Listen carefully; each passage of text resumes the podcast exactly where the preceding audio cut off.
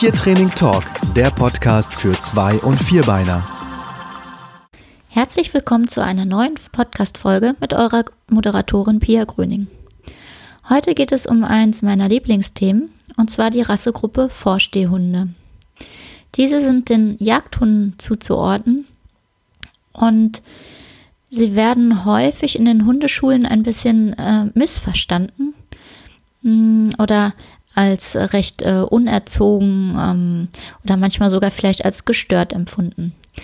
Und ich möchte gerne so ein bisschen darüber sprechen, was es mit der ähm, Haltung als Nichtjäger vor allen Dingen auf sich hat. Natürlich auch, was es für ähm, Vorstehhundrassen gibt und ja, auch wofür sie ursprünglich eigentlich gedacht sind. Und ähm, ja, das ist mir ein Anliegen. Ich selbst habe ja äh, einen großen Münsterländer. Das ist mein äh, vierter in Folge und einen Spaniel Setter Mischling. Und auch die meisten meiner Pflegehunde sind ähm, Vorstehhunde, meistens Epagneol Breton oder auch ähm, Pointer und ähnliche waren schon mit dabei. Vielleicht ist es erstmal interessant ähm, zu hören, welche Rassen zu den Vorstehhunden gehören. Und da haben wir hier in äh, Deutschland die äh, Rassen, die alle mit Deutsch beginnen, also Deutsch Kurzhaar, Deutsch Langhaar, Deutsch Drahthaar. Und ähm, da gehören auch die Münsterländer zu, aber auch die Weimaraner. Aus ähm, Italien kennen wir den Bracco Italiano und den Spinone, der erfreut sich auch immer mehr Beliebtheit. Und dann kennen alle die Setter und äh, Pointer. Ja, das sind so, denke ich, die gängigsten Rassen. Innerhalb dieser Rassegruppe unterscheiden sich diese Rassen noch um, ja, teilweise recht stark.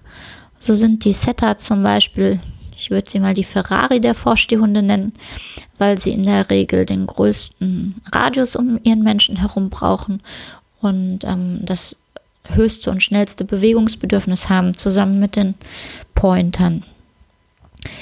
Die deutschen Vorstehhunde stechen meistens so ein bisschen damit hervor, dass sie ähm, eine recht ähm, hohe Wild- und Raubzeugschärfe haben. Das heißt, dass sie, ähm, ja, wenn sie wild erwischen, es in der Regel auch töten und auch vor Katze, Fuchs und Wildschwein in der Regel keinen Halt machen. Da schrecken dann die ähm, Setter zum Beispiel oder auch häufig die französischen Vorstände, Stehhunde wie der Epagneol Breton, dann eher vor zurück. Das macht sie natürlich dann auch nicht ganz so familientauglich oder ähm, reihenhaussiedlungstauglich äh, wie Rassen, die diese Schärfe nicht mitbringen. Generell sind alle Vorstehhunde dafür gedacht, dass sie große Flächen absuchen und dazu benötigen sie natürlich ein großes ähm, Bewegungsbedürfnis und sie bewegen sich in der Regel dann auch entsprechend im schnellen Galopp. Und wenn sie Witterung kriegen, in der Regel zum Beispiel bei der Fasanenjagd oder der Hasenjagd, dann sollen sie erstarren. Das ist dann so die typische Vorstehhaltung, die man kennt, dass der Hund ein Vorderbein hebt und ganz viel Körperspannung hat und auf einen Punkt ja im Prinzip zeigt, ähm, wo dieses Wild sich dann befindet. So weiß der Jäger dann, okay, da befindet sich für mich nicht sichtbar das Wild. Und er kann näher rantreten in Schussweite und er kann dann wahlweise selbst dafür sorgen, dass zum Beispiel der Fasan aufflattert oder entsprechend dem Hund auch Kommandos geben, dass er den Fasan hochscheucht, sodass er von dem Jäger erlegt werden kann mittels Schuss. Und danach soll der Hund dann optimalerweise den Fasan natürlich ähm, unversehrt ja, wieder zurückbringen. Und ähm, das Wichtigste, was bei den Vorstehhunden zu wissen ist, ist, dass sie halt dieses enorme Bewegungsbedürfnis haben. Und das macht sie im Alltag manchmal schwer zu handeln. Sie werden darauf auch nicht äh, wirklich selektiert, dass sie zum Beispiel leinenführig sind oder ähm, sich langsam fortbewegen.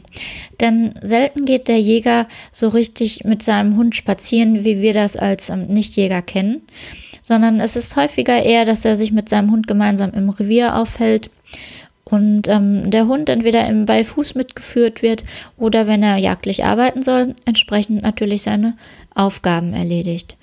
Aber dieses klassische dreimal am Tag äh, rausgehen und den Hund dabei freilaufend mithaben in wechselnden Orten und Gebieten und ähm, ja, mit unterschiedlich viel Wild und ganz vielen Menschen und Hunden. Dafür sind diese Hunde zumindest nicht selektiert worden. Und sie sind auch nicht dafür gemacht worden, ich sag mal, an einer zwei bis drei Meter Leine entspannt zu laufen. Da tun sie sich in der Regel ziemlich schwer und es dauert häufig bis zum fünften Lebensjahr, bis sie das einigermaßen hinkriegen. Und auch mit dem Freilauf ist das so eine Sache. Vorstehhunde laufen zwar im Gegensatz zu den Bracken normalerweise keine ähm, richtig weiten Strecken, sondern sie kreisen eigentlich eher. Aber trotzdem haben sie durchaus einen Radius bis zu 500 Meter. Und diese 500 Meter, die äh, kann ich mir als Nichtjäger natürlich nicht erlauben. Im Prinzip kann ich mir noch nicht mal erlauben, dass der Hund den ähm, Weg verlässt, ähm, geschweige denn halt äh, über 50 Meter hinaus sich von mir aufhält. Und das führt dann zu Konflikten mit Jägern und natürlich auch mit dem Jagdgesetz. Umgekehrt, wenn man versucht, solchen Hunden einen kleinen Radius beizubringen, dann klappt das meistens nur als Kompromisslösung. Das heißt, dass der Hund das zeitweise macht. Aber es drängt ihn die ganze Zeit, sich schneller zu bewegen und auch auf größeren Distanzen. Deswegen ist das A und O, wenn man so einen Hund halbwegs artgerecht halten möchte, dass man ihm die Möglichkeit gibt, auf passenden Flächen, wo zum Beispiel kein Wild sich befindet, dann doch mal wie so ein Vorstehhund verhalten zu dürfen. Das heißt dann wirklich auch mal richtig Gas geben zu können und ähm, ja auch sich weiter von seinem Menschen zu entfernen. Glücklicherweise kann man auch als Nichtjäger das Vorstehen ein bisschen üben und dadurch auch den Gehorsam des Hundes enorm festigen. Im Gegensatz zum echten jagdlichen Einsatz ist es für uns ja nicht wichtig, ob da wirklich wild ist oder nicht und wie nah der Hund dran ist und überhaupt, sondern der Hund kann uns ja eigentlich schon die kleinste Witterung anzeigen durch seine Vorstehhaltung und dafür dann mit Futter oder auch Spielzeug letztendlich belohnt werden. So kriegen wir ein bisschen mehr mit, was auf unseren Spaziergängen los ist, auch wenn wir das Wild gar nicht sehen. Und der Hund wiederum lernt, ähm, dass er bis zu dem Punkt sozusagen sich jagdlich betätigen darf, wo er noch steht. Aber alles, was danach kommt, nämlich das Hinterherrennen, das ist dann nicht mehr erwünscht. Trotzdem kann er so ein kleines bisschen sein Jagdverhalten ausleben. Ansonsten zumindest die ähm, deutschen ähm, Vorstehhundrassen und auch vielleicht der ungarische Wischler ähm, sind in der Regel auch ein bisschen aufs Apportieren selektiert und ähm, dadurch eignen sie sich meistens recht gut auch für diverse Beschäftigungsspiele im Bereich der Nasenarbeit und des Apportierens, eventuell sogar auch dem Dummy-Training.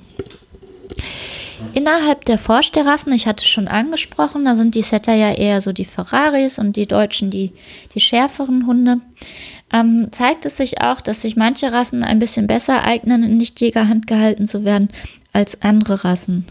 So sieht man nicht ohne Grund immer häufiger den ähm, Wischler in äh, Nichtjägerhand, weil er von den Vorstehhunden in der Regel ähm, den kleinsten Radius hat und sich meistens ganz gut umlenken lässt auf ähm, Apportierspiele und ähnliches.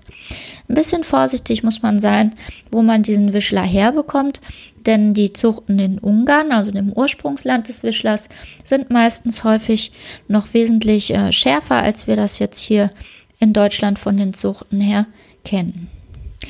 Auch der Weimaraner ist bei den Nichtjägern recht beliebt, ähm, hat sicherlich auch mit seiner Farbe zu tun, die ja doch auch ein bisschen einem Statusobjekt inzwischen entspricht. Ähm, er ist aber tatsächlich vom, vom Temperament her und der Bewegungsfreude her auch noch einer der Vorstehhundrassen, die relativ gut zu handeln sind. Allerdings bringt der Weimaraner häufig eine gewisse Schärfe mit sich wie sie alle deutsche Vorstehhunde innehaben. Aber gerade beim Weimaraner und auch beim Deutschstrater wurde noch relativ lange Zeit auf die sogenannte Mannschärfe selektiert. Das heißt, dass der Hund ähm, bei äh, einzelnen Personen, die einem begegnen, ähm, manchmal ein gewisses Abwehrverhalten zeigt.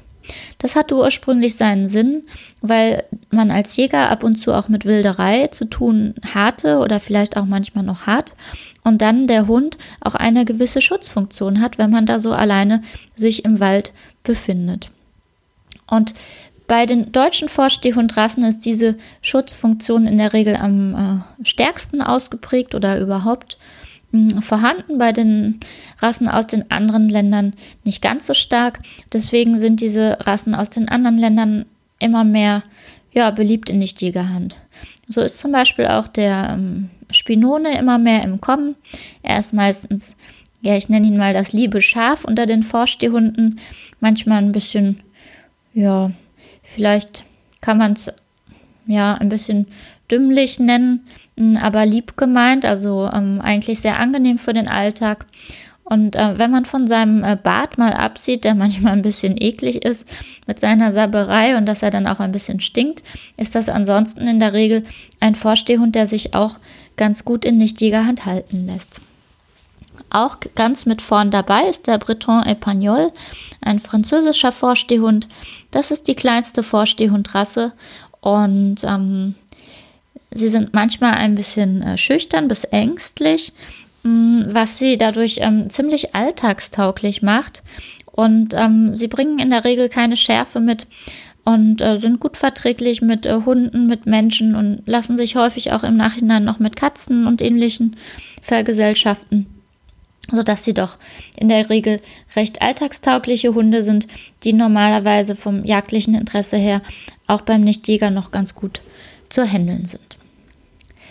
Die Setter und Pointer sind vom Wesen her in der Regel auch nette Hunde. Allerdings bedarf es hier schon wesentlich mehr Aufwand und eigentlich auch geeigneter Flächen, wo man diese Hunde wirklich richtig rennen lassen kann. Denn die möchten ihren Radius wirklich gerne ähm, ausleben. Und das ist, wie gesagt, in Deutschland relativ schwer. Die Finger lassen sollte man als Nichtjäger eher von den äh, deutschen Rassen, weil sie wirklich ähm, diese Schärfe mitbringen und dadurch häufig für den Nichtjäger ja also schwerer zu handeln sind und man auch wirklich in unangenehme Situationen kommt, dass sei es, dass Nachbarshühner gefährdet sind oder Katzen, die in den Garten kommen, dann letztendlich äh, umgebracht werden. Und auch so ähm, ja diese Hunde meistens vom Training her mehr Risiko mit sich bringen und etwas schwerer zu handeln sind als ihre ausländischen Kumpanen. Generell sollte der ideale Vorstehhundbesitzer wirklich viel Spaß daran haben, sich äh, zu bewegen und zwar auch nicht nur im gemütlichen Gehtempo, sondern ähm, durchaus auch ähm, mit dem Fahrrad. Und ähm, man sollte schon so mindestens zwei bis drei Stunden am Tag für die Beschäftigung des Hundes aufbringen, also für Spaziergänge und zusätzlich ab und an auch für äh, Trainings wie Dummy-Training oder Mantrailing mh, mm, oder anderen äh, Hobbys in die Richtung. Letztendlich sollte man auch körperlich nicht nur ähm, eine gewisse Sportlichkeit mitbringen, sondern auch fähig sein, diese Hunde ähm, ja, zu handeln, weil sie sind in der Regel in ihren ersten Lebensjahren halt nicht leinführig und das dauert auch seine Zeit, bis das zuverlässig klappt. Und äh, auch an der Schleppleine sind solche Hunde manchmal nicht angenehm zu halten. Ähm, sie brauchen eh mindestens 20 bis teilweise 50 Meter Schleppleine. Und wenn man unter dieser Leinlänge bleibt, dann hat man in der Regel einen Hund, der nonstop in die Leine kracht. Und auch wenn diese Hunde mit ihren 20 bis ja, maximal 35 Kilogramm ähm, vom Gewicht her meistens noch gut zu halten werden, haben sie in der Regel aber so eine Energie und auch so eine Vehemenz, dass das auf Dauer recht anstrengend ist.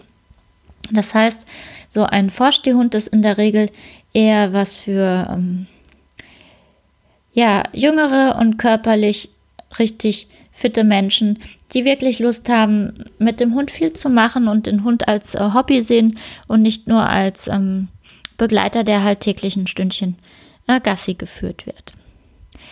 Man muss Spaß haben bei solchen Hunden, ähm, ihnen zuzuschauen, wie sie sich äh, schnell bewegen Und ähm, man braucht auch in der Regel vom Training her ein bisschen Geduld. Sie tun sich meistens draußen schwer ähm, zu fressen, weil sie ständig äh, aufgeregt sind. Und ähm, ja, man muss in der Regel sehr viel mit ihnen indoor üben und Dinge vorbereiten, bevor man dann mit ihnen draußen üben kann. Und auch der Weg, bis der Hund ein zuverlässig gehorsamer Hund ist, der ähm, dauert relativ lange. Es sind meistens so drei Jahre, bis man das ganz gut hinkriegt. Die gute Nachricht ist aber, dass alle Vorstehhunde auf eine gewisse Kooperation selektiert sind. Das heißt, es ist bei allen Hunden durchaus erreichbar, dass sie in den äh, Freilauf äh, kommen und auch äh, zuverlässig dann letztendlich gehorchen. Nur wie gesagt, das ist ein längerer und äh, sicherlich auch anspruchsvoller Weg und man muss da Spaß dran haben und Spaß an der Bewegung und auch Spaß an der Beschäftigung von Hunden. Apropos Beschäftigung, wir haben bald wieder ein ähm, Vorstehhund-Spezialseminar, das sich an die Halter dieser Rassen widmet. Äh, und äh, also den, äh, den Haltern dieser Rassen widmet. Und ähm, da ist nicht nur Gelegenheit zum Austausch natürlich möglich, sondern es geht rein um diese Rassegruppe und um die Erziehung und die Beschäftigung äh, solcher Hunde. Das wird bei uns in Mal stattfinden in der Pfotenakademie im November und äh, wird natürlich im Laufe der nächsten Jahre immer mal wieder auch wiederholt. Da würde ich mich natürlich freuen, den einen oder anderen begrüßen zu dürfen. Und ihr findet weitere Infos unter www.pfotenakademie.de im Bereich Seminarzentrum. Das stelle ich euch natürlich auch nochmal in die Show Notes ein. Ansonsten findet ihr zu dem Thema ähm, Training und Beschäftigung äh, von Jagdhundrassen natürlich jede Menge Input, sowohl in meinem Buch Anti-Jagdtraining, wie man Hunde vom Jagen abhält, zusammen mit Ariane Ulrich geschrieben und natürlich auch in dem Beschäftigungsbuch für Jagdhunde, das von mir im Ulmer Verlag erschienen ist.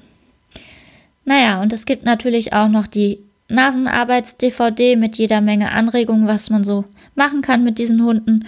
Und äh, auch das Longiertraining finden diese Hunde toll. Da erscheint im kommenden Jahr, also in 2018, eine neue Auflage zu. In diesem Sinne hoffe ich, dass ihr ähm, ja einiges über diese Rassen äh, gelernt habt. Vielleicht ist der ein oder andere auch neugierig geworden und denkt sich, Mensch, das wäre eine Hunderassengruppe, die vielleicht zu mir passen könnte. Aber auch wenn der ein oder andere sich vielleicht für solche Rassen interessiert und dann sich jetzt vielleicht denkt, Mensch, das klingt doch ziemlich anstrengend, vielleicht sollte ich zum Beispiel lieber doch zum Spaniel tendieren, dann hat dieser Podcast natürlich auch seinen äh, Zweck erfüllt. Denn ähm, ja, meiner Erfahrung nach muss man schon ein bestimmter Typ Mensch sein, um mit einem Vorstehhund in Nichtjägerhand dann letztendlich glücklich zu werden. In diesem Sinne alles Gute für euch, ganz viel Spaß mit euren Hunden und bis demnächst. Tschüss. Weitere Podcast-Folgen und Online-Training für Zwei- und Vierbeiner findet ihr auf tiertraining.tv. Wenn ihr lieber live trainieren wollt, dann besucht doch mal die Hundeschule Pfotenakademie. Unter pfotenakademie.de findet ihr einen Kurs- und Seminarplan zu verschiedenen Themen. Wir freuen uns auf deinen Besuch.